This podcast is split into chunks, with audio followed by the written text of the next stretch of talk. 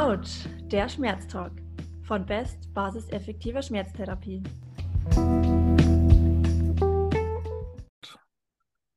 Fünf, vier, drei, zwei, eins und Action. Hallo, hier ist wieder Autsch, der Schmerztalk. Heute mit einem ganz besonderen Gast, über den ich mich besonders freue, mit Alex Pürzel. Hi. Hallo, ich bin sehr froh, dass ich da sein darf. Also es ehrt mich sehr, in dem Podcast zu sein. Und ja, mein Name ist Alex Pürzel. Ich bin momentan auf der Universität Wien für, am Institut für Sportwissenschaften und der Abteilung für Biomechanik tätig, ähm, mache dort meinen PhD im Bereich Kompensationsstrategien bei Kniebeugen und Kreuzheben. Und ja, bin eigentlich seit 25 Jahren jetzt tatsächlich selbst im Training. Habe, ich weiß nicht, wie viele unterschiedliche Fort- und Weiterbildungen gemacht. Da fange ich jetzt gar nicht an. Ich war ähm, im österreichischen Kader für Kraft-3-Kampf für, also international für sechs Jahre, Kraft-3-Kampf habe ich generell für elf Jahre, für zehn Jahre gemacht und war halt bei unterschiedlichen EMs und WMs und bin eigentlich mit dem Kraftsport seit jeher verbunden, unterrichte auf der Universität, auf der, bei unterschiedlichen Trainerausbildungen, auf der FH für Physiotherapie. Wir haben ja das in Österreich, dass das Ganze schon akademisiert wurde. Ich glaube, in Deutschland mhm. ist es noch leider noch nicht so der Fall, hoffentlich aber bald. Bei uns zieht sich's noch, ja. Ja, wird, wird auch werden, weil da führt kein Weg daran vorbei. Es ist nur die Frage, wann.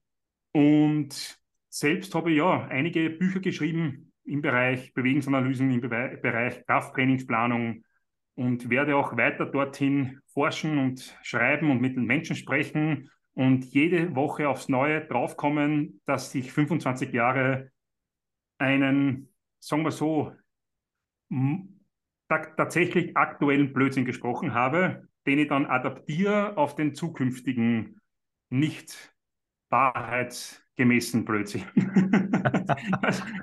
Aber so funktioniert, so dürfte Wissenschaft funktionieren und ich gehe, ich gehe damit konform und es freut mich sehr, dass wir uns immer weiter in Richtung weniger falschen Falschaussagen hinbewegen und ich glaube, das ist das Entscheidende. Das ist das Entscheidende. Das fand ich, also wir haben uns ja persönlich kennengelernt mhm. vor ein paar Wochen auf dem, auf dem Kurs in Regensburg, äh, den ich wirklich genossen habe. Also mhm. gerade wegen dieser Einstellung. Also das muss ich hier auch sagen, wenn ihr die Gelegenheit habt, einen Alex mal live zu sehen, geht's dahin. Das lohnt sich wirklich. Es ist unglaublich spannend, lehrreich, unterhaltsam. Also du machst es auch nicht langweilig, sondern du brennst dafür und das merkt man total. Ähm, ich habe ganz viel mitgeschrieben und ganz viel mitgenommen. Es ist wirklich, wirklich eine tolle Sache gewesen. Und es ich war immer, ja, muss ich sagen, das, das ist so. Ähm, und gerade weil du dafür brennst und trotzdem dich reflektierst. Also so wie du es jetzt gerade gesagt hast, es geht eben darum, die Welt besser zu verstehen, den Menschen besser zu verstehen. Und dabei irren wir uns ständig. Aber der Fehlerbalken wird mit jedem Mal ein kleines ja. bisschen kleiner und darum geht's. Absolut richtig. Ich glaube, es ist auch ein bisschen etwas an, an Selbstschutz, dass man irgendwann einmal aus dem Thema ansonsten rausfallen würde. Weil wenn man etwas bespricht, wo man von, von dem man ausgeht, dass es die hundertprozentige Wahrheit ist für jeden Menschen in jeder Situation, und sich dann herausstellt, dass es das nicht ist, dann gibt es zwei Möglichkeiten. Entweder man bleibt bei den tatsächlichen Falschaussagen und ähm, verbittert wahrscheinlich irgendwann einmal an dem Problem oder man fällt aus dem ganzen Gebiet raus. Und ich glaube, die einzige Möglichkeit, weder das eine noch das andere zu erleben, ist es, dass man tatsächlich nicht nur anderen Meinungen gegenüber offen ist, sondern auch der Veränderung der eigenen Meinung, die natürlich mhm. wissenschaftlich fundiert sein muss. Das ist keine Frage. Also eine Meinung alleine reicht nicht. Man muss ja schon irgendwo begründen können. Aber ich glaube, das ist ein ganz wichtiger Punkt, wie man sich selbst helfen kann, dass man trotz gewissen, nennen wir es Fehlschritten, ich bin da ein bisschen gebiased wegen meiner, wegen meiner Lehrerlaufbahn. Ich war ja neun Jahre lang Lehrer in einer höheren Schule. Ähm, und man sucht halt als Lehrer oder man merkt, dass man als Lehrer immer die Fehler sucht. Und ähm, da muss man natürlich aufpassen, weil das ist eine Einstellung, die problematisch ist. Aber ich bin der Meinung, man kann diese unter Anführungszeichen Fehlschritte dann viel besser verkraften. Weil mhm. sie Möglichkeiten sind zu sagen, okay, es tut mir leid, ich habe da das eine oder andere falsch gemacht. Ich hoffe, dass nie jemand darunter gelitten hat zu stark. Das, ja, das wird wahrscheinlich nicht passieren. Ähm, mhm. Weil so weit, dass wir wissen, was schädigt, so weit sind wir schon. sagen wir so, zum größten Teil. aber ich will es in Zukunft besser machen und schauen wir uns an, wie es jetzt geht. Mhm. Ja. Wow, dann, dann nehme ich schon ganz, ganz schön viel mit. Also der, der Punkt Offenheit gegenüber einer neuen Meinung und zwar eben nicht nur so generell, weil mhm. damit gehen viele Leute durch die Welt, ja. Du musst offen sein gegenüber anderen Meinungen. Die meinen aber damit eigentlich, sei doch mal offen gegenüber meiner Meinung und mhm. nimm gefälligst jetzt meine Argumente an. Aber das, was du sagst, ist viel entscheidender. Nicht nur, dass du selber anderen Meinungen gegenüber offen bist, sondern eben auch dem gegenüber, dass sich deine Meinung verändern kann, mhm. weil sich die Faktenlage verändert. Und es ist genau das, was du berichtest. Du hast als Lehrer zehn Jahre lang Fehler gesucht. Und mhm. mittlerweile versuchst du das, den Wortlaut Fehler gar nicht mehr so zu benutzen, mhm. weil du merkst, eigentlich muss man es ein bisschen nuancierter sehen. Das drückt mhm. genau das aus. Das ist auch das, was du auf deiner Homepage schreibst, zum Beispiel. Äh, I walk the walk, I talk the talk. Also es kommen beide Aspekte zusammen. Klar, du sprichst darüber und das mhm. auch in großer Tiefe und mit, mit allem, was so dazugehört. Aber du machst es auch selber. Du äh, betreibst auch den Sport selber und du setzt auch diese, diesen eigenen Veränderungsprozess um. Ja, also ich, ich, vielleicht sehe nur ich das so, aber das ist vielleicht auch im, im, im Sport oder wenn man mit Sport beginnt, oft bei vielen Leuten das Problem ist, manchmal tatsächlich weniger die Sache, dass man den sogenannten, ja, wie man das so schön, ich hasse den Ausdruck, den, den inneren Schweinehund überwinden muss, es ist vielmehr, dass die Leute oft das Problem haben, dass sie mit Perfektion konfrontiert werden und sie dieser Perfektion genügen müssen.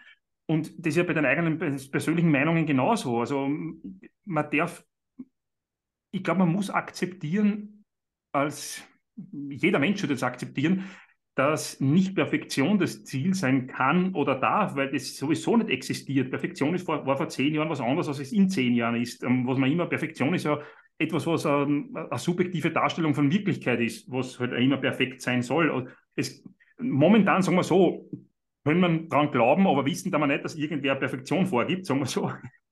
Aber somit geben das wir als Gesellschaft vor. Und wenn Leute dann zum Beispiel trainieren gehen wollen, dann haben sie oft Furcht, nicht perfekt zu sein. Und ich glaube, wenn man selbst, das muss man nicht jedem aufs Auge drücken, aber wenn man selbst irgendwie das Mitschwingen hat, dass man auch selbst nicht perfekt ist, obwohl man 30 Jahre trainiert, obwohl man keine Ahnung was, immer für Leistung in einem gewissen Lift gehabt hat oder eine akademische Leistung gehabt hat oder eine Familie aufgebaut hat oder schon sozial woanders steht, wo man immer stehen sein, wo man immer stehen will. Ich glaube, dass man da immer dazu sagen kann, dass das, dass man selbst nicht bei weitem nicht perfekt ist. Man ist auf dem einen Gebiet, wo du beginnst, gerade zeitlich weiter. Das war es. Man ist zeitlich weiter. Und wenn du jetzt beginnst mit Kniebeugen und mit der leeren Stange beginnst, ist der einzige Unterschied zwischen mir und dir, dass ich vor 25 Jahren damit begonnen habe. Und ich habe die gleichen Probleme gehabt wie du. Ich bin nicht runtergekommen, mir hat einmal das Knie weh dann. Ähm, die, die Leute links und rechts haben komisch geschaut, weil mir die Fersen aufgekommen hat. Oder ich bin ähm, umgefallen während Ausfallschritten oder ich bin beim Bankdrücken, ist die Hand auf der Brust liegen geblieben oder ich habe nicht gewusst, wie eine Übung funktioniert oder das Grundgewicht war einfach zu schwer für mich. Das, das haben wir alles durch. Eins nach dem anderen. Und der einzige Job für uns als Coach ist der, dass man halt diese, diese Erlebnisse, die nicht so angenehm sind, so minimal wie möglich hält. Aber es muss jedem klar sein, dass wir diese, diese Punkte selbst durchhaben und diese Probleme selbst mhm. durchhaben und bei weitem nicht mit Perfektion begonnen haben und schon gar nicht bei Perfektion sind. Und ich glaube, das kann vielen Leuten helfen, ob es die mein eigenen Meinungen sind oder eben der erste Schritt in ein Studio, der erste Schritt unter die Langhandel, mhm. der erste Schritt beim Laufen, dass das vollkommen okay ist, dass du vielleicht noch fünf Metern aufhören willst. Und wenn du aufhören willst, dann hör auf. Warum? Weil du bist fünf Meter gelaufen, das hast du gestern nicht gemacht. Und mhm. das ist großartig. Und mit dem fangen wir an. Wir haben keine Vorgaben, du hast müssen keinen Kilometer laufen, die fünf Meter sind geil. Und wenn es dir noch fünf Minuten im Studio anzieht, weil das einfach nicht für dich ist, weil die Leute komisch schauen, gehen wir einfach. Und dann finden wir andere Möglichkeiten, den Widerstand an den Körper zu bringen. Also ich glaube, dass es ein ganz wichtiger Punkt ist, dass man nicht gleich zu Beginn immer diesen inneren Schweinehund und das überwinden müssen, müssen ähm, ganz oben raufschreibt irgendwo. Irgendwann mhm. ist natürlich wichtig, ja, aber viel später und viel weniger, als man denkt. Es ist was, was man dann übt. im Prinzip. Das was übt man, man trainiert. Du, das ist, danke, dass du das sagst. Das ist ein großartiges, das ist großartig, was du jetzt gesagt hast. Weil das ist genauso ein, ein Training wie das Training am Widerstand. Das Training zu spüren, aha, so reagiere ich. Was heißt das jetzt? Was bedeutet mhm. das jetzt für mich? Ähm, ich, hab, ich, ich, ich will nicht den nächsten Schritt setzen. Okay, dann ich kenne das Gefühl. Das habe ich auch gekannt. Mhm. Was auf, beim nächsten Mal wissen wir jetzt, okay, nach dem fünften Schritt willst du den nächsten Schritt nicht setzen. Ich habe eine Idee. Versuch den sechsten einmal. Und dann lernt man das, wie man damit umgeht. Genau mhm. wie du es richtig sagst. Also, das, das ist genauso ein Trainingsprozess wie alles andere. Mhm. Und mhm. nicht eine Grundvoraussetzung, die man mitnehmen muss. Das ist was, was ich auf die, auf die Physiotherapie eins zu eins übertragen wird. Ich meine, die Grenze zum Coaching, zum Training ist sowieso fließend bis nicht mhm. vorhanden. Mhm. Ähm, wenn ich Patienten habe, Patientinnen habe, die Schmerzen erleben und es mhm. vielleicht vorher noch nie gehabt haben. Jetzt war ich im Bayerischen, Entschuldigung an meine Zuhörer, an unsere Zuhörer. Wenn ich Patientinnen und Patientinnen habe, die zum ersten Mal Schmerzen erleben für die ist es total schwierig, damit umzugehen. Gerade wenn das bei einer Übung oder bei der Therapie passiert. Und auch da ist es ein Übungsprozess. Wenn mhm. ich das nochmal erlebe und merke, auch dieses Mal überstehe ich es und es geht wieder weg. Und ich erlebe wieder mal einen Rückschlag, vielleicht eine Verletzung oder irgendeine Überlastungserscheinung, dann kann ich schon zurückgreifen auf das Erlebnis, mhm. das ich hoffentlich überstanden habe. So mhm. wie ich es überstanden habe, dass ich das eklige Gefühl gehabt habe, dass ich den sechsten Schritt mache. Mhm. Aber irgendwann habe ich den sechsten Schritt gemacht und habe gemerkt, okay, ich habe es überstanden. Und mhm. vielleicht kommt dann der siebte und irgendwann kommt der achte. Mhm. Es geht halt in langsamen, kleinen Schritten vorwärts. Aber genau das ist der Prozess und das ist das, was es am Schluss ausmacht. Mhm. Ich frage ja meine Gäste auch immer gern nach solchen Rückschlägen und Erlebnissen. Und es, ich habe dich ja auch schon vorher darauf vorbereitet. Fällt dir da so ganz konkret eine Verletzung, ein Schmerz, den du selber mal erlebt hast, ein, der dir besonders im Gedächtnis geblieben ist?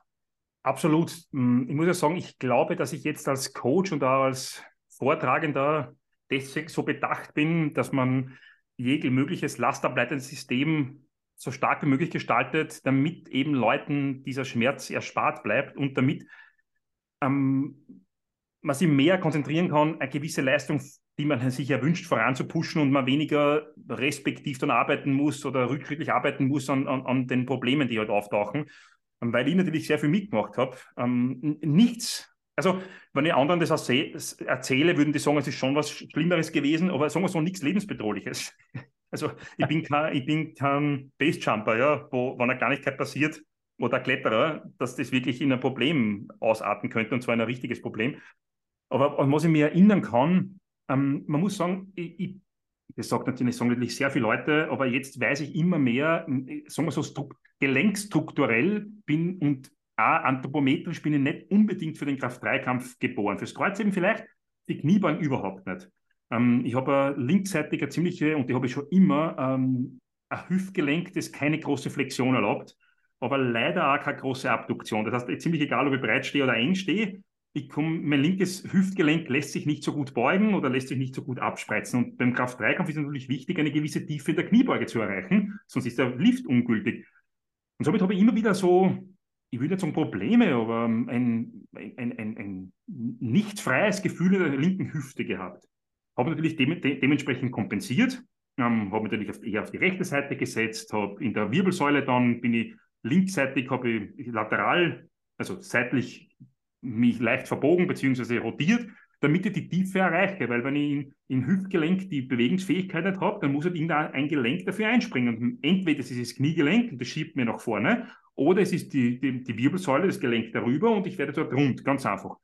Und das führt natürlich mit der Zeit zu den einen oder anderen Problemen. Ich kann mich erinnern, ein ganz schlimmes Problem war, da, dachte ich, ich habe wirklich ein, ähm, meine neuronalen Strukturen, also meine nervalen Leitungsgänge in der Wirbelsäule sind jetzt weg, also oder massiv, massiv gequetscht oder tangiert oder was auch immer.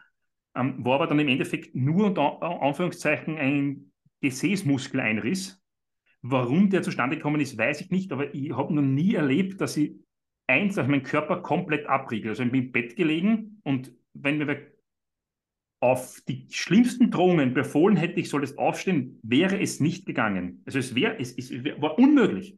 Ähm, Ärzte haben dann gesagt, ja, es ist 100% bei der Wirbelsäule und ein Arzt hat mir dann gesagt, na, der ist sich fast sicher, das ist eine Gesäßmuskelproblematik ähm, und hat mir dann eine Muskelrelaxanz gegeben und tatsächlich innerhalb einer Woche ohne Belastung und mit der Muskelrelaxanz war der Schmerz auf Null. Ähm, das war nicht so schlimm. Schlimmer war dann, ich habe tatsächlich zwischen L4, L5 und L5 und S1 mehrfach links- und rechtsseitige Nervenwurzeltangierungen gehabt, ähm, die natürlich dann dementsprechend ausgestrahlt haben. Es hat sich angefühlt, als hätte man mit einem Samurai-Schwert jemand durch die, durch die Lendenwirbelsäule und durch den Rumpf durchgeschnitten. Ähm, es war so, als könnte ich den, als wäre ich zwei Teile und müsste das bewusst koordinieren, dass die, diese beiden Teile, nämlich mein Unterkörper und mein Oberkörper, koordiniert arbeiten. Das hat ziemlich lang gedauert. Ich habe dann natürlich zu früh mit dem Dreh, also zu früh, würde ich sagen, ich habe dann sehr früh mit viel zu hoher Last wieder begonnen und dementsprechend kompensiert. Das heißt, das bedeutet, dass ich habe statt, dass ich mich so wie normal Knie gebeugt habe, nämlich dass ich mich relativ weit nach hinten setze, habe ich mich natürlich, um die Struktur zu schonen, habe ich mich relativ gerade nach unten gesetzt. Hauptsache, das geht nur, wenn ich das Knie dementsprechend vorschiebe. Nach zwei Jahren oder nach eineinhalb Jahren hat dann natürlich begonnen, dass das Knie Probleme verursacht, weil das Volumen, was ich da gebeugt habe, habe ich mit so einem exponierten Knie nie gebeugt. Das war das einfach nicht gewohnt. Und so hat sich das dann durch den Körper geschlichen. Aber, und wie du das richtig sagst, man kommt mit der Zeit drauf, aha, da war was, das ist aus dem und dem Grund wahrscheinlich entstanden. Das vergeht wieder. Mein, mein Rücken ist also ich würde jetzt sagen, der ist momentan unbreakable. Also ich habe so, so stabil habe ich mich im Rücken noch nie gefühlt. Ja. Das Knie war vor einem halben Jahr noch viel schlimmer. Ich habe aber tatsächlich ständig mit, ich habe mein Quadrizeps, das war wirklich so, dass mein Quadrizeps auf der linken Seite tatsächlich schon kleiner war. Also das war äh, adromyogene Inhibation drauf. Also ich habe tatsächlich das, das, den Muskel nicht mehr angesteuert und ich glaube, das war schon supraspinal manifestiert. Also das ist, das ist noch immer so, dass ich den weniger stark anspannen, weniger stark innervieren kann. Aber es hat sich massiv gebessert. Ich habe einfach vorsichtig begonnen und jetzt werden einige Leute meinen, wie kann man das nur machen? Einfach, ich glaube, in der Woche meine 8, 9, 10 Sätze Leg Extension einbeinig durchzuführen. Tatsächlich als erste Übung im Training und habe das dann dementsprechend gesteigert und, und hat sich dadurch im Endeffekt einfach gestärkt, verbessert, alles drum und dran. Ich habe kaum noch Sensationen während Kniebeugen, ich habe kaum noch Sensationen während, während der Leg Extension und bei anderen Übungen sowieso nicht. Das war nicht denkbar vor einem halben Jahr. Und wie habe ich und es sind zwei Faktoren zusammengekommen. Punkt Nummer eins, erstens einmal akzeptieren, da ist was, aber auch zu sagen, das, was habe ich für Möglichkeit, das wird wieder das Bein ist dran, die meisten Nerven sind wahrscheinlich noch gut. Ja. Ähm, das wird in irgendeiner Art und Weise wieder werden. Und ich habe mir wieder mal einen Coach genommen, ähm, den ich, oder der ich, also eine, eine, Frau, der ich sehr vertraue. Und die Vanessa hat mir da wirklich super hinbekommen wieder. Und ähm, weil, wenn ich mich selbst coachen würde, würde ich viel zu viel Volumen machen und viel zu schnell das machen, was ich glaube, machen zu müssen und nicht das machen, was ich eigentlich tatsächlich machen muss. Wow, da steckt schon wieder einiges drin. Zum einen, du hast diesen Prozess selber durchgemacht. Du hast gemerkt, ich meine, allein schon das mit dem Gesäßmuskel, äh, wie das ist, wenn du nicht mehr aus dem Bett hm, kommst. Schrecklich. Aber du lässt dich davon nicht vollkommen paralysieren, sondern du hast gemerkt, du kannst was machen, du kannst Schritt für Schritt wieder ins Leben zurückkommen und hast da die Zuversicht, dass du mit deinem Körper äh, wieder funktionieren kannst. Du hast auch hundertprozentig. Hundertprozentig. Du fühlst dich sogar so stabil im Rücken wie nie zuvor. Ja, das und, hätte man nie gedacht. Das ist sowieso der Wahnsinn. Und äh, jetzt beim Knie, du, du kannst deinen Quadrizeps immer noch nicht ganz so ansteuern wie auf der rechten Seite. Das link, ja, der genau. linke was. Der ja, linke was, richtig, ja. Ähm, du kannst ihn immer noch nicht so ansteuern. Ich meine, du hast jetzt selber gesagt, ähm, manche würden sagen, das ist ja Wahnsinn. Äh, an die zehn Sätze die Woche, einbeinige Leg Extensions. Ähm, naja, wie du vorher gesagt hast, du bist halt auch Jahrzehnte voraus. Also deine Muskulatur, dein Körper ist ja hohe Belastung gewöhnt. Es ist für dich tatsächlich ein Zurückschrauben. Aber du gehst es auch nicht einfach so irgendwie an, sondern obwohl du ausgewiesener Experte in dem Bereich bist, du gehst zu jemandem hin und holst dir Hilfe und sagst einfach, pass auf, Vanessa, ähm, coach mich da mal, zeig mir das, nimm mich ein bisschen zurück, ich kenne mich selber, ich mache zu viel. Mhm. Ähm, und dann macht sie das gemeinsam. Also das, ich finde, das, das muss man auch hier nochmal sagen, weil äh, unsere Zuhörerinnen und Zuhörer sehen dich jetzt nicht. Ich gehe davon aus, dass dich viele kennen, aber äh, der Alex ist ein äh, Riesenkerl, ähm, der, was hast du mal gehoben? 330 Kilo? 340 war mein Rekord im Kreuzheben. 340 Kilo mal gehoben hat und äh, immer noch nicht so weit weg davon ist, meine ich. ich glaube, 320 könnten momentan, also mit Peaking, glaube ich, bin ich wirklich nicht weit weg von, ja.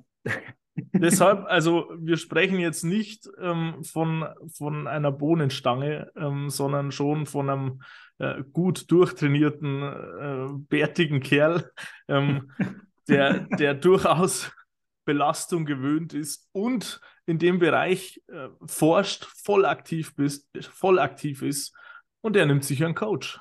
Mhm. Das ist nicht umsonst so. Also es ist kein Zeichen von Schwäche, ähm, das zu machen, sondern ganz im Gegenteil. Das ist für mich ein Zeichen von strategisch klugen Vorgehen. Mhm. Und da möchte ich auch an alle appellieren, auch wenn wir uns manchmal als Experten fühlen und selbst wenn wir welche sind, es man darf sich dabei Hilfe holen. Mhm. Egal, ob es jetzt um körperliche Beschwerden oder auch äh, um psychologische Beschwerden geht. Ähm, es lohnt sich schon, da zu jemandem zu gehen, der sich auskennt. Denn du sagst es selber, sie bremst dich dann ein und sorgt dafür, dass du auch auf dem richtigen Belastungsniveau mhm. bleibst, das für dich Sinn macht. Mhm. Und dadurch kannst du steigern und immer besser werden. Das Interessante, auf der einen Seite bremst sie mich ein, auf der anderen Seite gibt es mal Übungen, die ich mir noch nie so zugetraut hätte mit der Last. Das funktioniert wunderbar. Also das, ist, das hätte man nie zugetraut, das hätte ich nie gemacht, weil, weiß ich nicht, bei Kreuz schon über 300 Kilo oder keine Ahnung was, also auf die Idee war ich nie kommen, macht sie. Und auf der anderen Seite bremst mich dann ein. Also das ist schon, das ist schon top. Und du hast absolut recht. Ähm, dieses, dieses, ich, ich finde ja, dieses Hilfe holen kann man aus, wenn man den Ausdruck nicht so gern will, da kann man ruhig sagen, es ist, eine, es ist eine Horizonterweiterung. Es ist eine persönliche Horizonterweiterung und zwar jede einzelne Stunde, jeder einzelne Trainingsplan, jedes einzelne Gespräch, weil ich hole mir von jemandem anderen, der auf dem Gebiet wahrscheinlich sehr, sehr viel Know-how hat und Erfahrungen, die ich auf keinen Fall haben kann, weil ich bin nicht diese Person. Hole mir der oder den sein Wissen ab und den seine Erfahrungen ab und den sein Know-how ab und erweitere dadurch meinen eigenen Horizont, wie man neu denken kann, wie man Dinge integrieren kann. Ich muss sagen, ähm, die letzten zwei Jahre habe ich wahrscheinlich, sagen wir zweieinhalb Jahre, habe ich wahrscheinlich über Training, ich hätte nie gedacht, dass ich so einen Boost haben kann, neue Zugänge zu Training zu finden und äh, tatsächlich wissenschaftlich, wissenschaftliche Zugänge. Und sei es, weil man auf der Uni mit Personen redet, sei es, weil ich mit der Vanessa Ort rede, sei es, weil ich mit meiner Frau rede oder so irgendwas.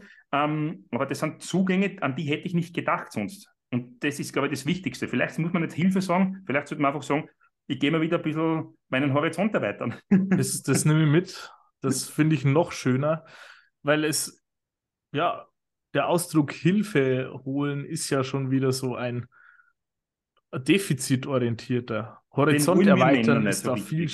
Ja, da, tun, da, tun ja. Wir, da, tun wir uns, da, tun, da tun wir uns offensichtlich noch schwer. Wir müssen den Horizont erweitern momentan.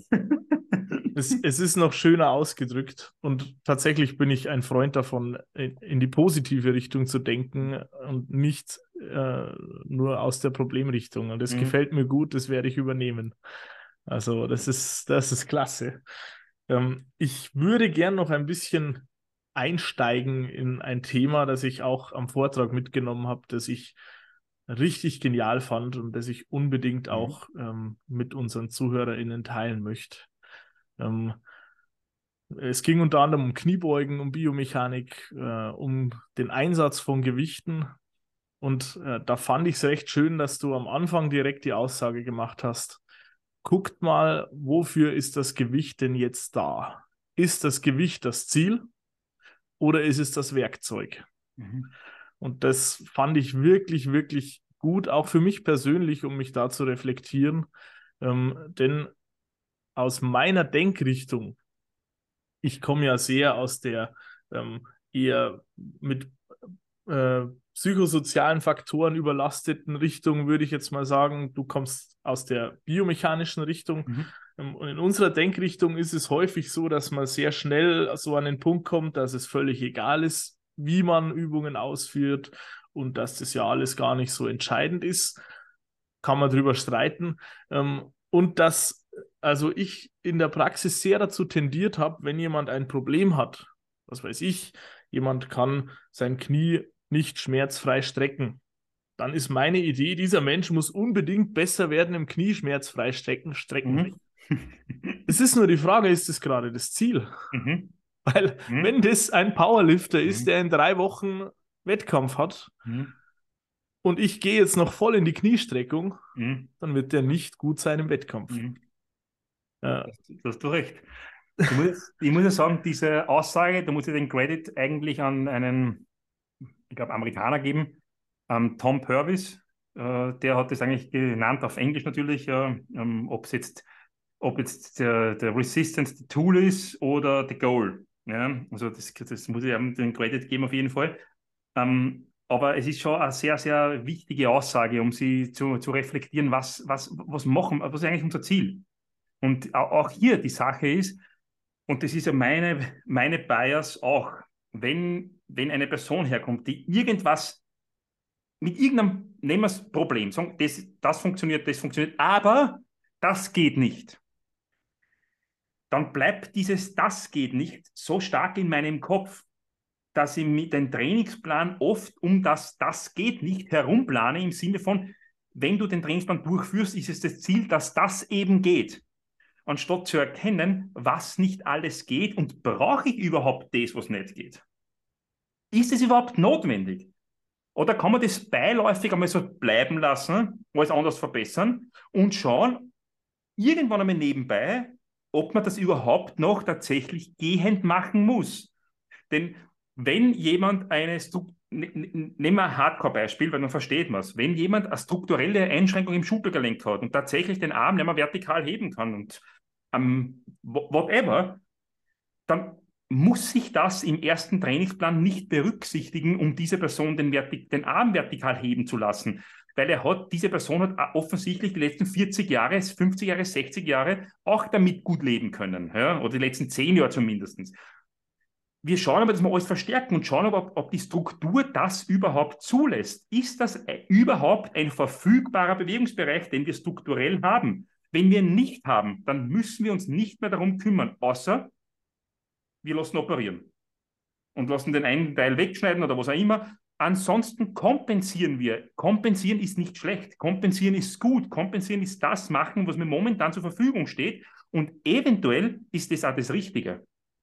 Und dann kompensieren wir halt. Ja, dann machen wir alles andere und daheim würde ich vorschlagen, versuchst du deine Gegenstände, die du ständig brauchst, nicht über den Kopf hin zu positionieren, wo man nicht hinkommt. Weil da bist du jeden Tag damit konfrontiert, dass das einfach nicht funktioniert. Und dann klar bleibt das im Kopf, dass es eben nicht funktioniert. Also ich glaube, man, man muss sich viel mehr darüber Gedanken machen, was bringt die Person mit, was hat die Person, was ist das, was sie hat und mit dem arbeiten wir. Und irgendwann einmal können wir die Kleinigkeiten, die sie nicht hat, die können wir erweitern. Wenn es denn funktioniert. Das ist auch für uns, glaube ich, als Coaches was viel angenehmeres, als ständig dieses, sie kann es noch immer nicht und sie kann den Arm noch immer nicht. Ja, aber die Person kann auf einmal eine Kniebeuge und kann vom Sessel aufstehen, ohne Hilfe. Sie kann die Stiegen steigen, ohne dass sie ein Problem hat. Sie kann eine Kiste aufheben, ohne dass sie Rückenprobleme bekommt. Sie kann ihren Enkelsohn auf, aufnehmen und halten. Ähm, whatever, schau, was du geschafft hast mit dem Trainingsplan. Ja, sie kann den Arm noch immer nicht vertikal heben who cares? Mhm. Ja, also das ist ja, was so ist. Wenn ich 1,60 Meter groß bin, dann wäre ich auch nicht 1,90 Meter groß werden. Aber dann muss ich mich nicht an dem stehen, jeden Tag in der Früh damit konfrontiert werden, ich bin noch immer 1,60 Meter und 1,90 Meter. Und umgekehrt genauso. Ich wäre gerne ein bisschen kleiner, weil es mir für meine Sportart günstiger wäre, ja, wahrscheinlich kürzere Oberschenkel. Das wird es nicht spielen. Ja. Das also, ist nicht drin. Trainieren wir mit den, und ganz ehrlich, für mich ist es komplett gleich, ob eine Person gerne 1,90 Meter wäre, aber nur 1,60 Meter ist, ist für mich komplett gleich, als wenn eine Person gerne in der Hüfte 120 Grad beugen würde, aber nur 90 Grad beugen kann. Das ist das, das, ist das gleiche Problem, das komplett gleiche. Du, du hast das, was du hast und mit dem arbeiten wir und glauben wir das funktioniert super. Mhm. Du hast das, was du hast. Genau, also im Endeffekt ist es, und dann schauen wir, was sich alles da neu ergeben kann von dem wir gar nicht wissen, was es gibt. Mhm. Ja. Und, Und man glaub, selber staunt, was alles geht, so wie du ja. mit deiner Trainerin, mit deinem deiner Coaching. Also war, war wunderbar. Ja. Hätte, man, hätte ich mir so nicht gedacht. Ja. Und hat den Horizont erweitert.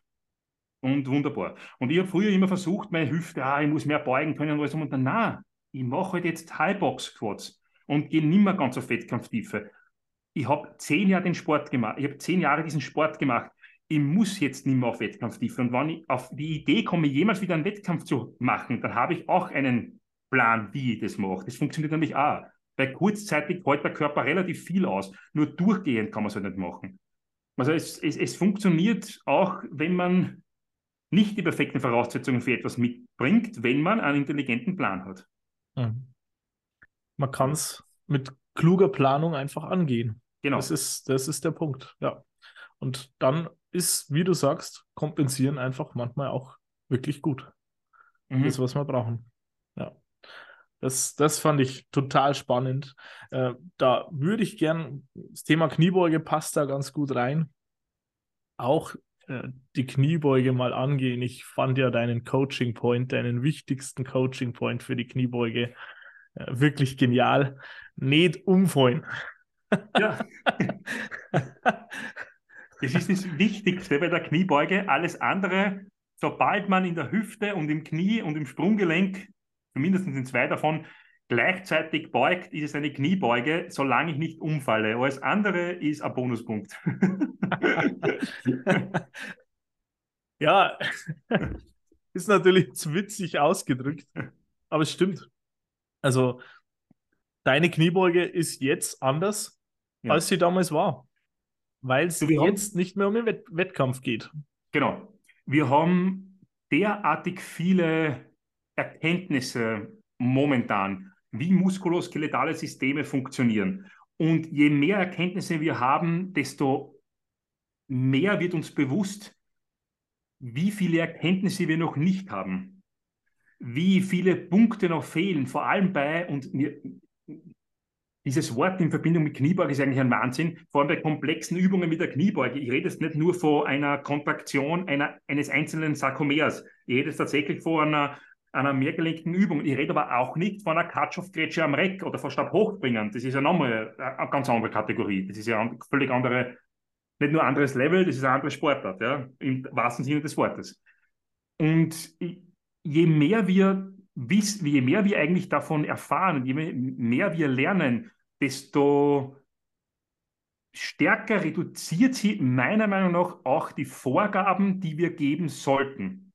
Wenn wir die reduzieren können auf wirklich wenige Prinzipien, die es einzuhalten oder die es wahrscheinlich einzuhalten gilt, dann können wir individuell viel besser vorgehen, wenn man jemandem eine Kniebeuge beibringt.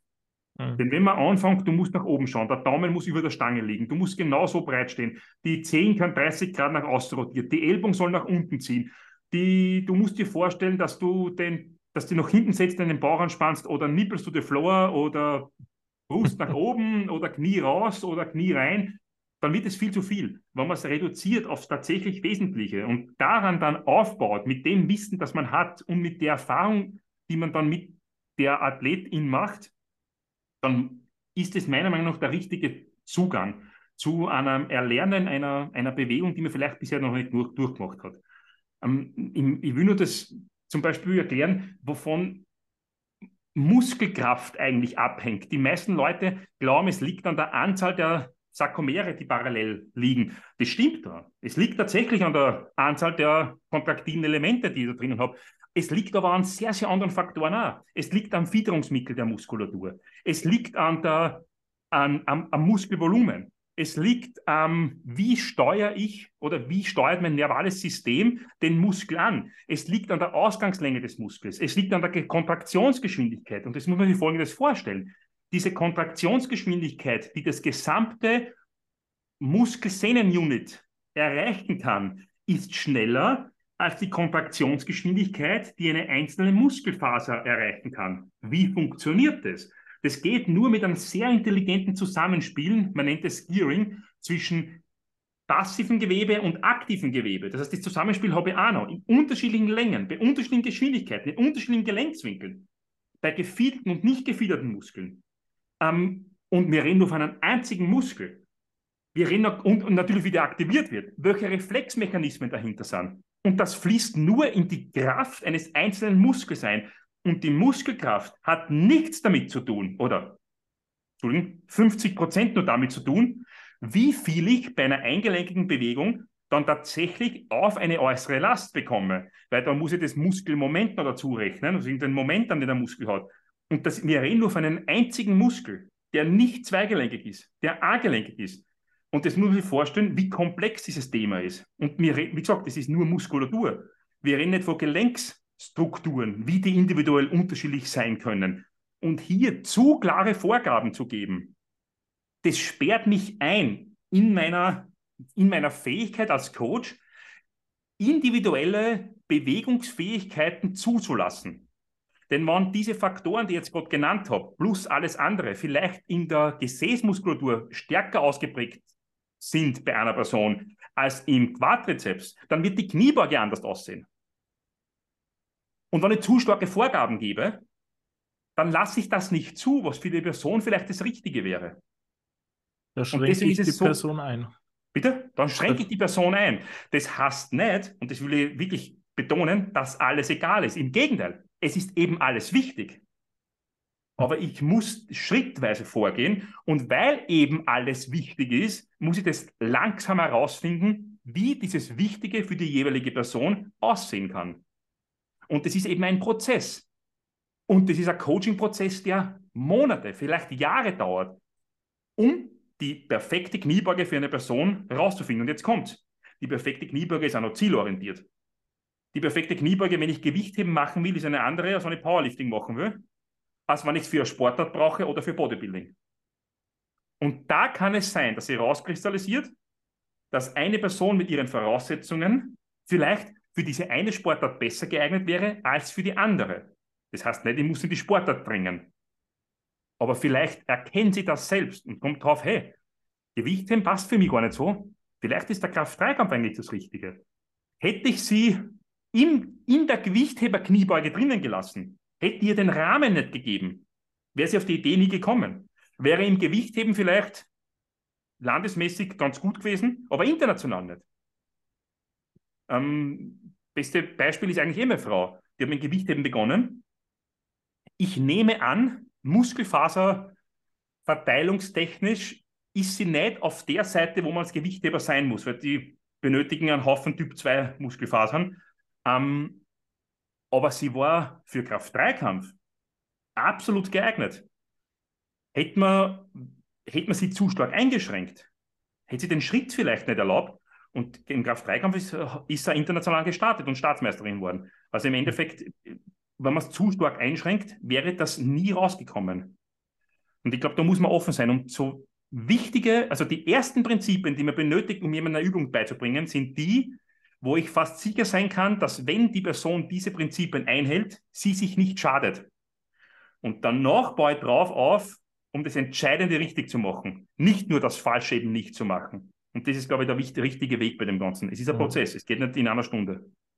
Es dauert. Ja. Und das ist schön. Ja. Deswegen, ist, ähm, deswegen ist Coach sein, Physiotherapeutin sein, ähm, ein, ein unheimlich toller Beruf. Mhm. Ähm, aber einer, wo jemandem klar sein muss, dass es tatsächlich ein Prozess ist. Weil wenn ich zufällig was sage und es stimmt zu 100 Prozent, dann ist es etwas, was entweder komplett klar ist und ich natürlich viel Erfahrung habe oder Zufall.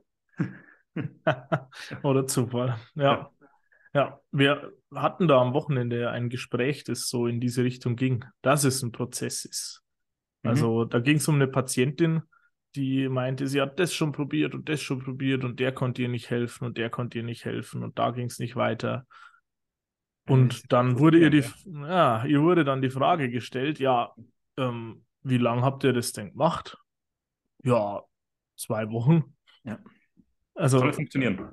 Genau. Ja. muss, ein, muss ein Glück gewesen sein, sonst. Ja, aber in dem Glück Fall, es hat es halt nicht gebracht. Und erst ja. nachdem viele Wochen und auch Monate an Arbeit da reingeflossen sind, wurde es besser. Mhm. Und das ist das aktuell, das, das beste Beispiel ähm, in der Neurologie. Gab es lange Zeit ähm, die Denkweise, meinetwegen Schlaganfallpatienten, Schlaganfallpatientinnen, die müssen erst eine gute Qua äh, Bewegungsqualität haben und dann kann man steigern. Das mhm. war so ein, so ein mhm. Glaubenssatz. Und dann hat man die eingeschränkt und du musst so mhm. den Fuß aufsetzen und so das machen. Und mittlerweile wissen wir, das stimmt überhaupt nicht. Mhm. Die müssen machen. einfach, wenn jemand schöner gehen will, dann muss er mehr gehen. Ja. Aber das, das, das schließt ja den Kreis irgendwie. Ähm, das ist auch vollkommen okay, dass man das vor wann er immer gedacht hat und dass man nach dem Prozedere vorgegangen ist. Das ist vollkommen okay. Und das Protokoll war, was der momentane Stand der Wissenschaft war, vollkommen in Ordnung, weil das Wichtigste ist, man hat mit den Personen was getan. Dass man jetzt es besser weiß, das ist vollkommen okay.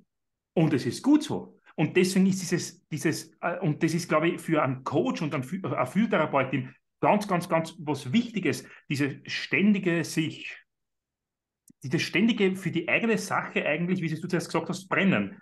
Dieses Suchen danach, dass du viel, vielleicht richtig, aber vielleicht auch nicht richtig gelegen bist. Dieses Suchen nach, nach neuen Inputs, dieses Suchen nach, ui, da muss ich jetzt aber ziemlich viele Vorträge umschreiben mit der neuen Erkenntnis, die offensichtlich tatsächlich stimmen könnte. Mhm. Ähm, aber gut damit zu sein und zu sagen, cool, das bringt Leuten wieder weiter. Gut damit sein. Ja. ja das, das auch feiern, dass, dass die damals mit den Leuten zumindest was gemacht haben, dass ja, sie genau. sich daran orientiert haben. Genau. Ja, ja. Ach, das steckt mich schon wieder an. Das Feuer, das in dir brennt, das, das trägst du so weiter. Das, das macht mir so großen Spaß. Also, äh, das, das ist wirklich, wirklich genial. Ich kann mir auch vorstellen, dass es deinen ähm, Coaches, den Leuten so geht, dass die immer wieder dann sich anstecken lassen. Weil das ist der Punkt. Ich, ich wäre jetzt Gefahr gelaufen, darüber zu schimpfen, dass das mal so gemacht wurde. Hm. Und du hast vollkommen recht. Äh, es, ist, es ist total gut, weil ohne das wären wir nicht da, wo wir heute sind. Ja, dann würden wir nämlich genau das machen, was die damals gemacht haben. Genau, genau. es ist wieder der zeitliche Vorsprung, den wir heute halt haben. Ja der damals noch nicht da war. Das ist, wie du vorhin gesagt hast, irgendwann war halt mal die erste Kniebeuge, die du gemacht hast. Und mittlerweile hast du Zehntausende, Hunderttausende, vielleicht Millionen davon gemacht.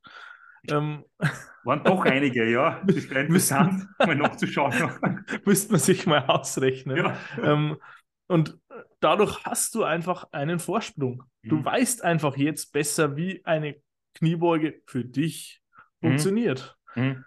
Was ja vorhin auch rauskam, weil mhm. die kann für jemand anders wieder ganz anders aussehen. Mhm. Also wir beide sind ungefähr gleich schwer. Du bist äh, zwei Köpf Köpfe größer. äh, Hebelverhältnisse habe ich viel bessere. Klar. Äh, trotzdem 340 Kilo äh, kann ich bei weitem nicht heben. Äh, erstens habe ich viele Jahre äh, weniger Kraftsporterfahrung, das liegt schon am Altersunterschied. Aber offensichtlich Footballerfahrung. Äh, offensichtlich Footballerfahrung, ja. ich mache auch schon ein paar Jahre Kraftsport, so ist es jetzt auch nicht. Ähm, aber äh, du trainierst schon so lange, wie ich gerade mal auf der Welt bin.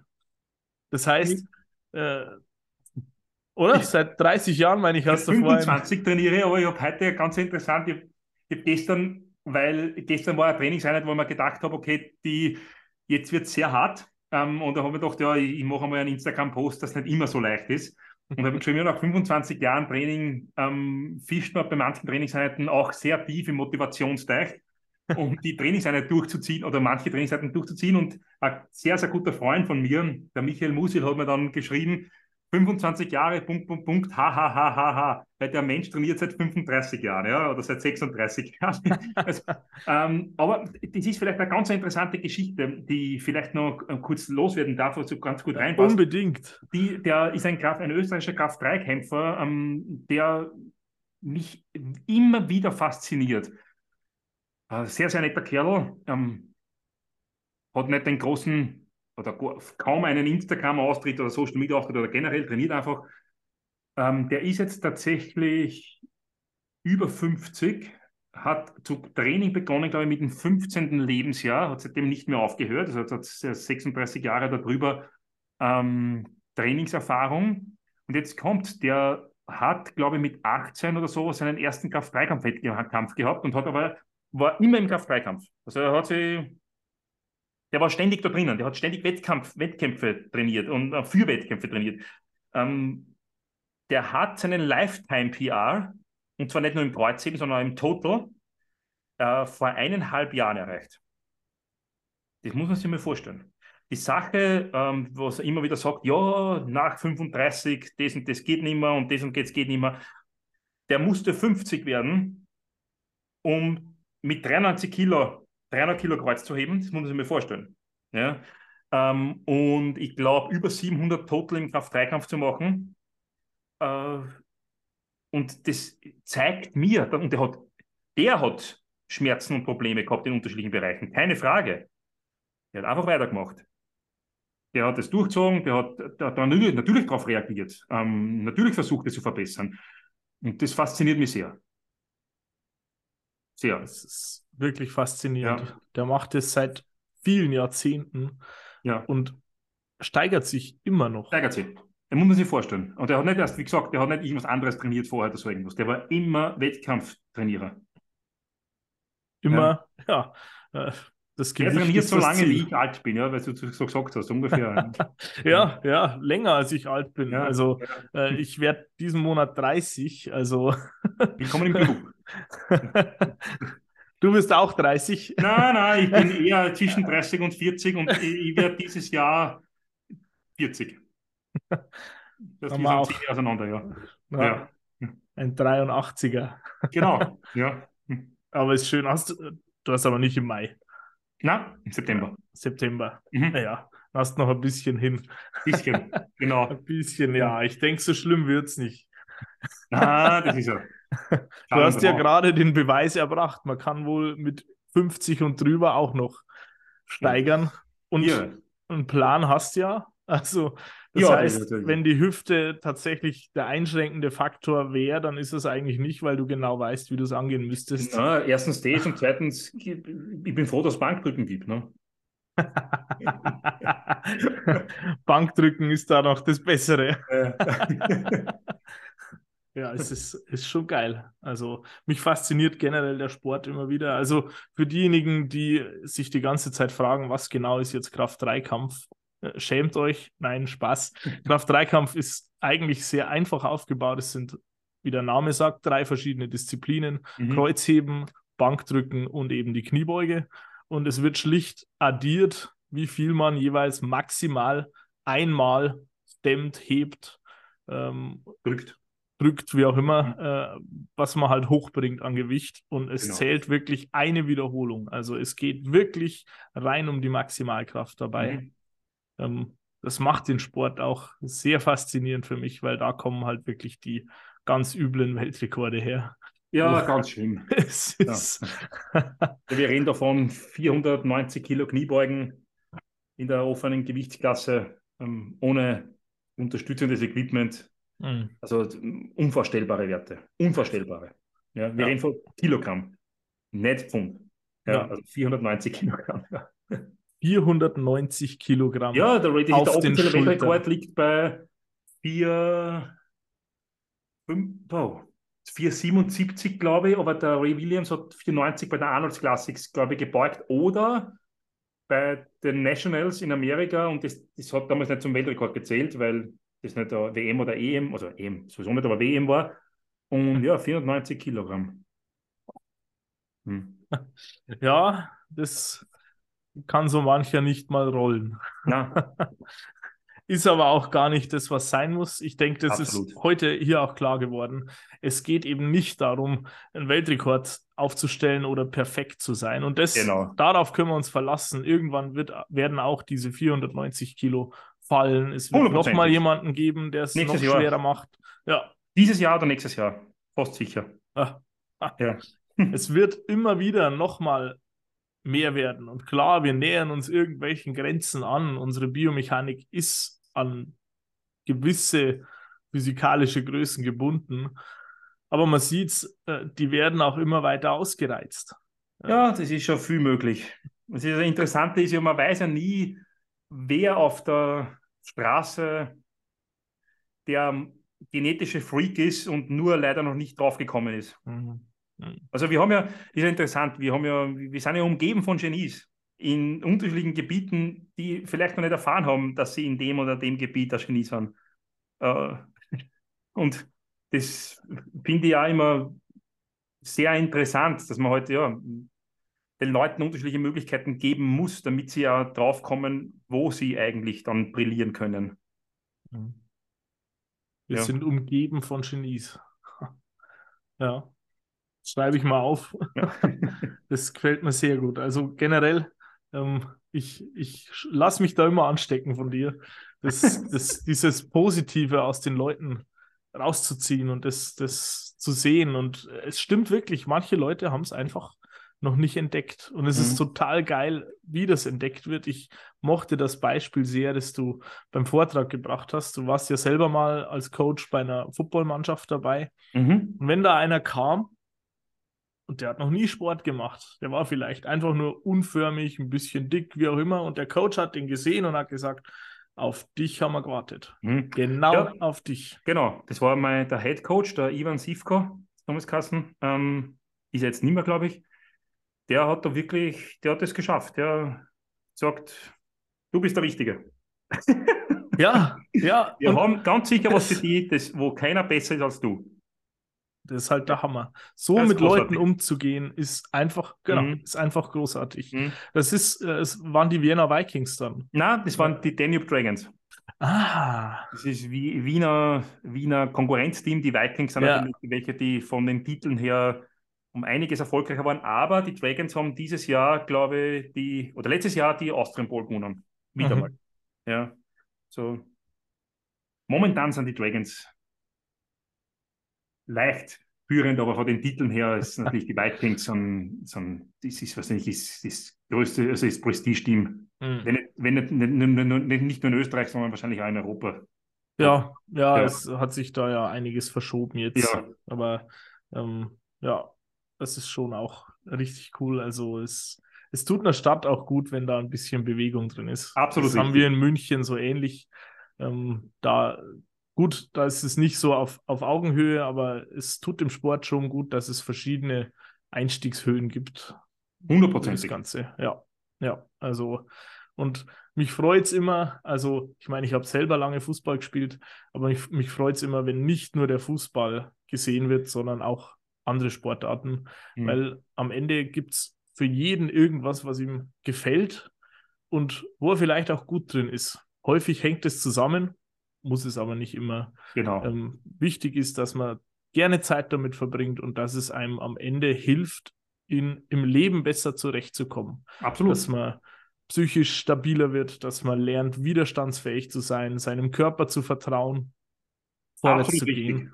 Und dafür ist es nicht wichtig, Perfektion zu erreichen, sondern dafür ist es wichtig, immer wieder dran zu bleiben und gerne auch den Horizont zu erweitern mit anderen Leuten. Das ist das Entscheidende, ja. Ja. ja. Auch ich, äh, ich habe ja die, ich habe ja das Ziel gesetzt, wir wollen ungefähr bei einer Stunde bleiben. Da gelangen wir langsam hin. Ich glaube, wir könnten fünf draus machen. Ähm. Wir können in Zukunft gerne noch einen, einen, einen Podcast mache. Ich bin da sehr offen dem gegenüber. Sehr gern, sehr ja. gern. Also da, da bist du jetzt schon gebucht. Ja. Also da, da freue ich mich voll, dass das nehme ich jederzeit gern wieder auf. Also für die 50. Folge habe ich mich schon total gefreut über deine Zusage. Ah ja, ähm, stimmt, das ist ja das, Jubiläum. Ist ja, ja, ja, ja, ja, das also, hier. Das ist ja noch, noch besser. das ist genau die Punktlandung. Also, ja, das ist toll. Das hat perfekt gepasst. Ähm, Eine Folge ja. wie ein Oberarm. Perfekt. Ja, richtig cool, richtig cool. Ähm, wir haben uns jetzt viel um die Themen Training, um, um äh, das Ganze drumherum gedreht, sage ich mal, um den Kraft-3-Kampf, um den Sport, auch was es uns mental weiterbringt, wie unwichtig die Perfektion eigentlich ist und wie wichtig äh, ganz andere Aspekte sind. Nicht umfallen. Ähm, ich möchte noch mal ganz zum Schluss kurz das Thema Schmerz auch streifen. Mhm. Ähm, wenn du im, äh, im Coaching-Prozess jemanden hast, der Schmerzen entwickelt mhm. äh, und kompensiert, also muss ja jetzt nicht nochmal das Knie sein, äh, was weiß ich, an der Hüfte, mhm. ähm, aber eigentlich generell, jemand entwickelt Schmerzen und äh, fängt an zu kompensieren. Mhm. Äh, wo setzt du dann an? Grundsätzlich, äh, also Kompensationen finde ich auch super geil, weil die Kompensation ist ja die Sprache des Körpers, die, der mit uns kommuniziert als Coach, um uns zu zeigen, wo Stärken sind, wo aktuelle, wo chronische Stärken sind, das meine ich jetzt im positiven Sinne, und das gleiche mit Schwächen. Also äh, der Körper ist lösungsorientiert bis zum Umfallen. Es ist unfassbar, in welchen ähm, Millisekunden der die richtige Lösung findet für ein Bewegungsproblem, das er lösen will. Und wenn man das lesen kann, was, oder zumindest versucht, dann kann man tatsächlich rauslesen, erstens einmal, ähm, was passiert da und warum passiert es und was können wir in Zukunft tun. Wenn da ich als Coach ähm, eigentlich nicht der, kein, kein Physiotherapeut bin, ist es mein, immer mein Anliegen, dass wenn ein Schmerz in irgendeiner Art und Weise besteht, ich eigentlich die schmerzhaften Bewegungen sofort aus dem Plan rausnehme. Ich will nicht, dass die Person Angst vor der Übung hat. Ich will nicht, dass die Person sie denkt, ähm, ui, das geht nicht oder das tut weh. Und Schmerz ist einer der größten Inhibitoren, die es überhaupt gibt. Also ich glaube, eine Deafferenzierung ist noch schlimmer, also wenn ich den Nerv abkappe, das ist klar. Aber im Endeffekt, Schmerz ist ein Inhibitor bis zum Umfallen. Also das ist, äh, ist schrecklich. Sogar die Antizipation von Schmerz lässt mir eine Bewegung nicht richtig ausführen. Das heißt, ich will nicht, dass die Person aufgrund eines Problems zum Kompensieren beginnt, weil das eigentlich aufgrund des Problems die Kompensation ist und nicht aufgrund ihrer eigentlich perfekt oder eigentlich individuellen Voraussetzungen in der Bewegung. Wenn sie deswegen von meiner Bewegungsvorstellung wegkompensiert, dann ist es okay. Wenn sie wegen Schmerz wegkompensiert, dann muss ich mir Gedanken machen, war die Technik vorher die richtige? Und wenn ja, und das Volumen hat nur nicht gestimmt oder ich habe zu wenig Deloads gemacht oder was auch immer. Ähm, wenn das der Grund war, dann will ich nicht, dass die Person die Technik ändert. Weil sie geht ja dann von ihrer optimalen Technik weg. Macht sie das zu oft, schleift sie das in ihre Technik, technische Muster ein. Es dauert wieder, bis ich das rausbekomme und ich weiß nicht, was dazwischen passiert. Das bedeutet, mein erster Schritt ist eigentlich die Bewegungen, die schmerzhaft sind, aus dem Plan raus und sofort mit einer Physiotherapeutin oder einem Physiotherapeuten reden und ähm, das im Dreiergespann abklären. Schauen, was ist der nächste Plan, wo sind die nächsten Wettkämpfe, sind die nächsten Wettkämpfe durchführbar, macht es Sinn, sind sie notwendig? Ähm, wenn ja, Feuerlöscherplan, wenn nein, sinnvoller Plan. Feuerlöscherplan oder sinnvoller Plan. Hat ja beides seine, seine Berechtigung. Ja, also wenn, ich, wenn, ich, drei Wochen vor einer WM stehe und das ist die erste WM und ich habe tatsächlich Medaillenchancen, dann kann ich der Person bei, je nach Problem natürlich, nicht sagen, das wird fix nichts. Ähm, da muss ich Lösungen finden dafür. Ja? Ähm, wie du richtig sagst, vielleicht nicht unbedingt drei Wochen lang die Struktur belasten, sondern whatever, ja, in Absprache mit Physiotherapeut. Wenn in, in, drei Wochen eine Landesmeisterschaft ist, die nicht, un, die nicht wichtig ist, dann wird der, der Wettkampf aus dem, aus dem Kalender rausgekickt und wir kümmern uns ja. darum, dass das Problem, das du momentan hast, wieder kein Problem ist und das in Zukunft nicht mehr passiert. Mhm. Belastungsmanagement, ganz klar, und gucken, dass ah, das Problem auch ah, angegangen wird. Absolut richtig. Ja. Genau. Ja. Ähm, da habe ich was sehr Interessantes gelernt von einem, ähm, von Tom Barry. Das ist der momentane Leiter bei Westside Bubble, der nach dem Louis Siemens das übernommen hat. Ähm, der hat mich einmal gecoacht. Ganz interessant, gratis gecoacht. Ähm, warum, weiß ich nicht. Ein, ein Jahr lang, ich habe unfassbar viel gelernt von diesen Menschen der gesagt hat, er macht das ganz normal mit, er hat sehr viele Footballathleten, natürlich jetzt Profis, die er, die er betreut hat und noch immer betreut. Und die machen das so, die, die schauen sich an, was kann die Person, auch mit Verletzung, und das wird Vollgas beladen. Und welcher Winkel, welche Bewegung funktioniert nicht, und das bekommt der Therapeut. Mhm. Und man versucht, dass sich das immer weiter annähert. Ziemlich cooler Zugang, würde ich sagen. Mhm. Mhm. Natürlich in Absprache mit Therapeuten. Also wenn der in der Tiefkniebeuge Probleme irgendwo hat, dann macht er Halbkniebeugen, aber die werden beladen. Und zwar Vollgas. Mhm. Weil das funktioniert ja. Ja, das, was geht, wird auch beladen. Das, ja. Eigentlich das Gleiche wie zuerst. Nimm, was du hast. Nimm, was du hast. Mhm. Mit dem wird gearbeitet, ja. Und mit dem ressourcenorientiert. Und Ressourcen. Und, danach, und daneben wird eben das, das, das Problem behandelt, nennen wir es so, wie es ist. Das nähert sich immer mehr an und am Ende Genau, hoffentlich wieder, wieder zusammen. zusammengefügt und ja. genau. Die Absprache dabei finde ich schon super, weil äh, da können wir uns alle ganz viel abschauen, weil äh, ich gerade im physiotherapeutischen Bereich das Gefühl habe, dass manche Schwierigkeiten haben, wenn Zusammenarbeit stattfinden soll, weil sie vielleicht sich angegriffen fühlen oder ihre eigene Arbeit ähm, kritisiert werden könnte. Dabei ist genau das das Entscheidende, um die Leute wirklich vorwärts zu bringen. Denn am Schluss geht es ja nicht um uns als Coaches oder um uns als Physios. Es geht ja um den Mensch, der gerade das Problem hat, der vorwärts kommen möchte. Genau. Und Richtig. dafür lohnt sich's, da schließt sich der Kreis, den Horizont zu erweitern und äh, auch zusammenzuarbeiten und gemeinsam da eine Lösung zu finden. Absolut so wie es der Körper sowieso schon längst macht. Genau, der Körper hat die Lösung eh schon, wir unterstützen ihn. So ist es. Mhm. Gibt es zum Thema irgendeinen Satz, irgendeine Aussage, die du unbedingt noch loswerden möchtest? Ja, ich würde auch mit einem Satz vom Purvis enden oder enden, wo, den ich sehr cool finde und das ist ähm, Asymmetrie ist die Norm. Und damit meine ich, dass, die, dass jeder, nicht nur jeder Mensch leicht unterschiedlich ist und somit unterschiedliche Bewegungsvoraussetzungen mitbringt, sondern tatsächlich auch jede Körperseite unterschiedlich sein kann und man mit dieser Asymmetrie einfach okay sein muss, weil die ist meine momentane Symmetrie. Und wenn ich die Asymmetrie symmetrisch machen will, dann arbeite ich wirklich asymmetrisch und das ist nicht gut. Also im Endeffekt, das ist, glaube ich, das Wichtigste. Ähm, und Asymmetrie wird halt oft als Imperfektion gesehen und das ist es aber nicht. Asymmetrie ist die Norm. Ja. Finde ich, find ich, find eine coole Aussage. Ich auch. Ja. Ich auch. Äh, nutzen wir wortwörtlich in unseren Kursen. Mhm. Also äh, Spitze. Spitze. Mhm. Ich habe schon angekündigt, am Ende jeder Folge haben wir noch ein kurzes Nocebo der Woche. Ich bin gespannt. ähm, das finde ich immer ganz schön und es passt vielleicht auch ganz gut zum Thema. Ähm, ich lese es einfach mal vor. Bitte. Mit, mit der Arthrose im Knie sollten Sie das Laufen an den Nagel hängen. Dann muss wahrscheinlich jeder über 50 irgendwas an den Nagel hängen ähm, und dann, wenn es geht, mit 60 vielleicht schon sterben. ähm, das ist diese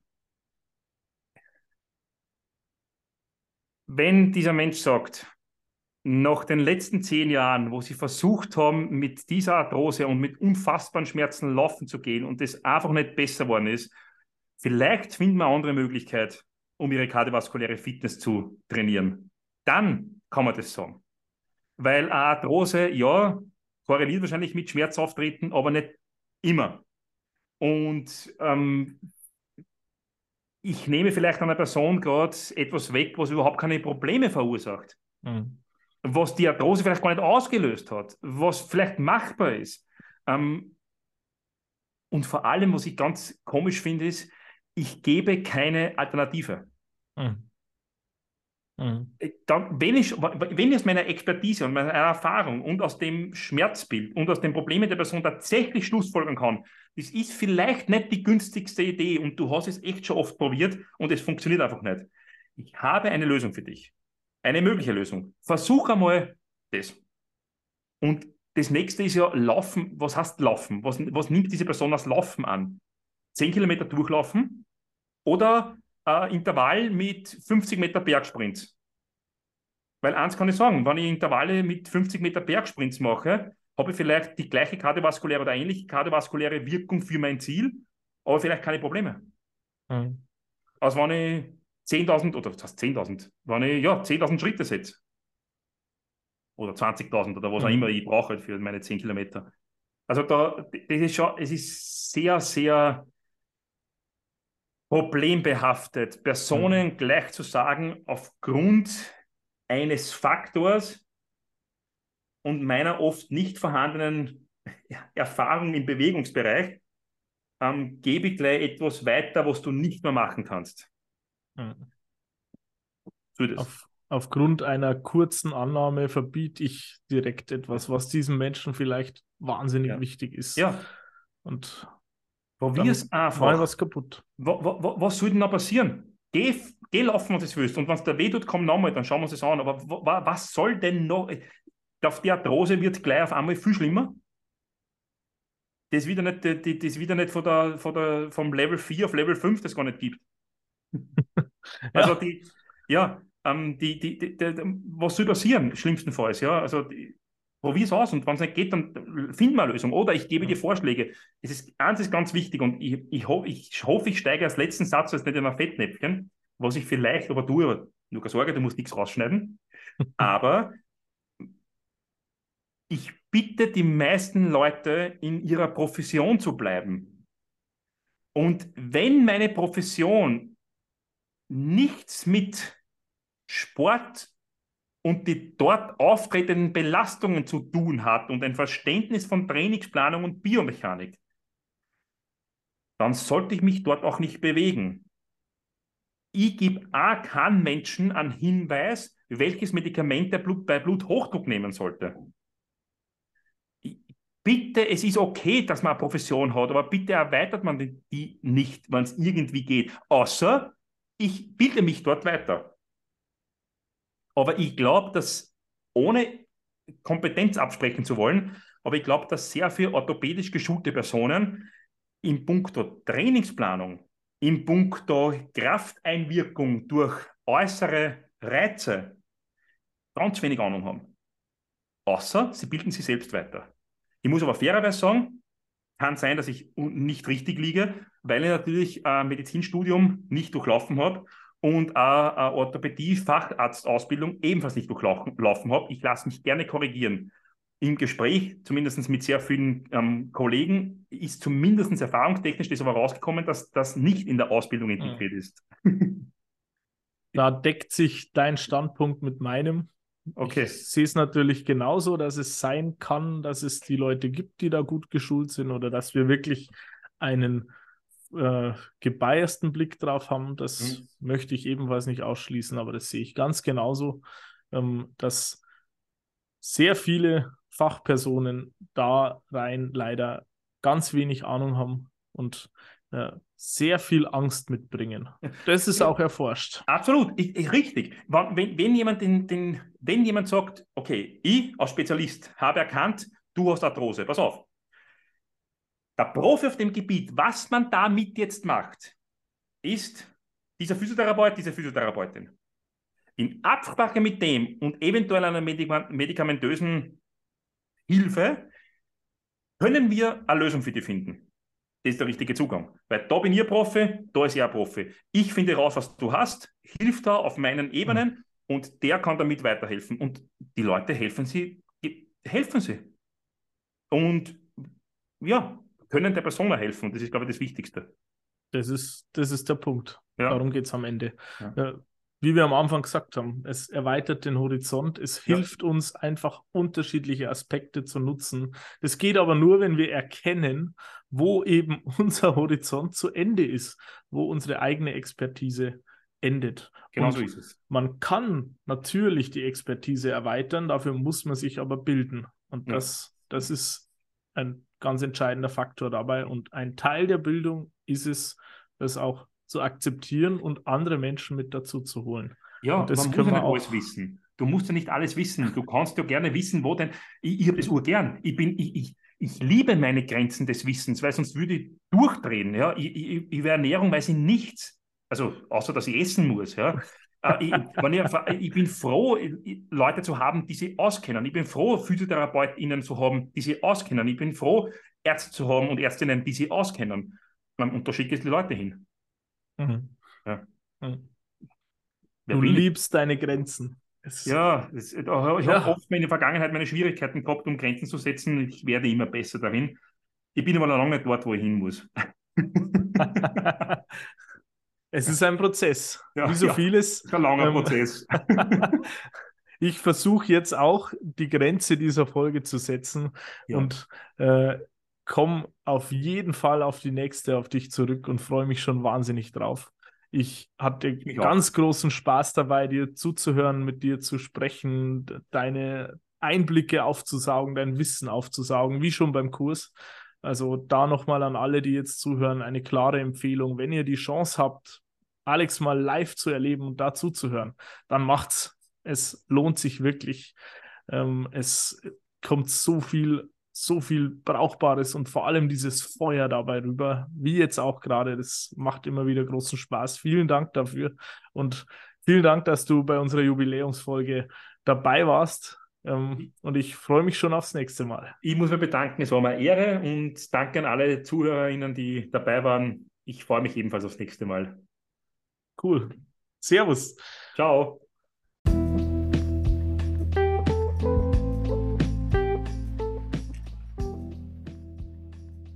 Jetzt sind wir am Ende der Folge angekommen und wenn du noch tiefer in das Thema Schmerzen einsteigen möchtest, dann melde dich für einen unserer Kurse an. Die Adresse lautet www.best-therapie.com/Kurse. Und damit du keine Neuigkeiten oder Events in deiner Nähe verpasst, setze dich auf unsere Warteliste auf www.bestliste.de.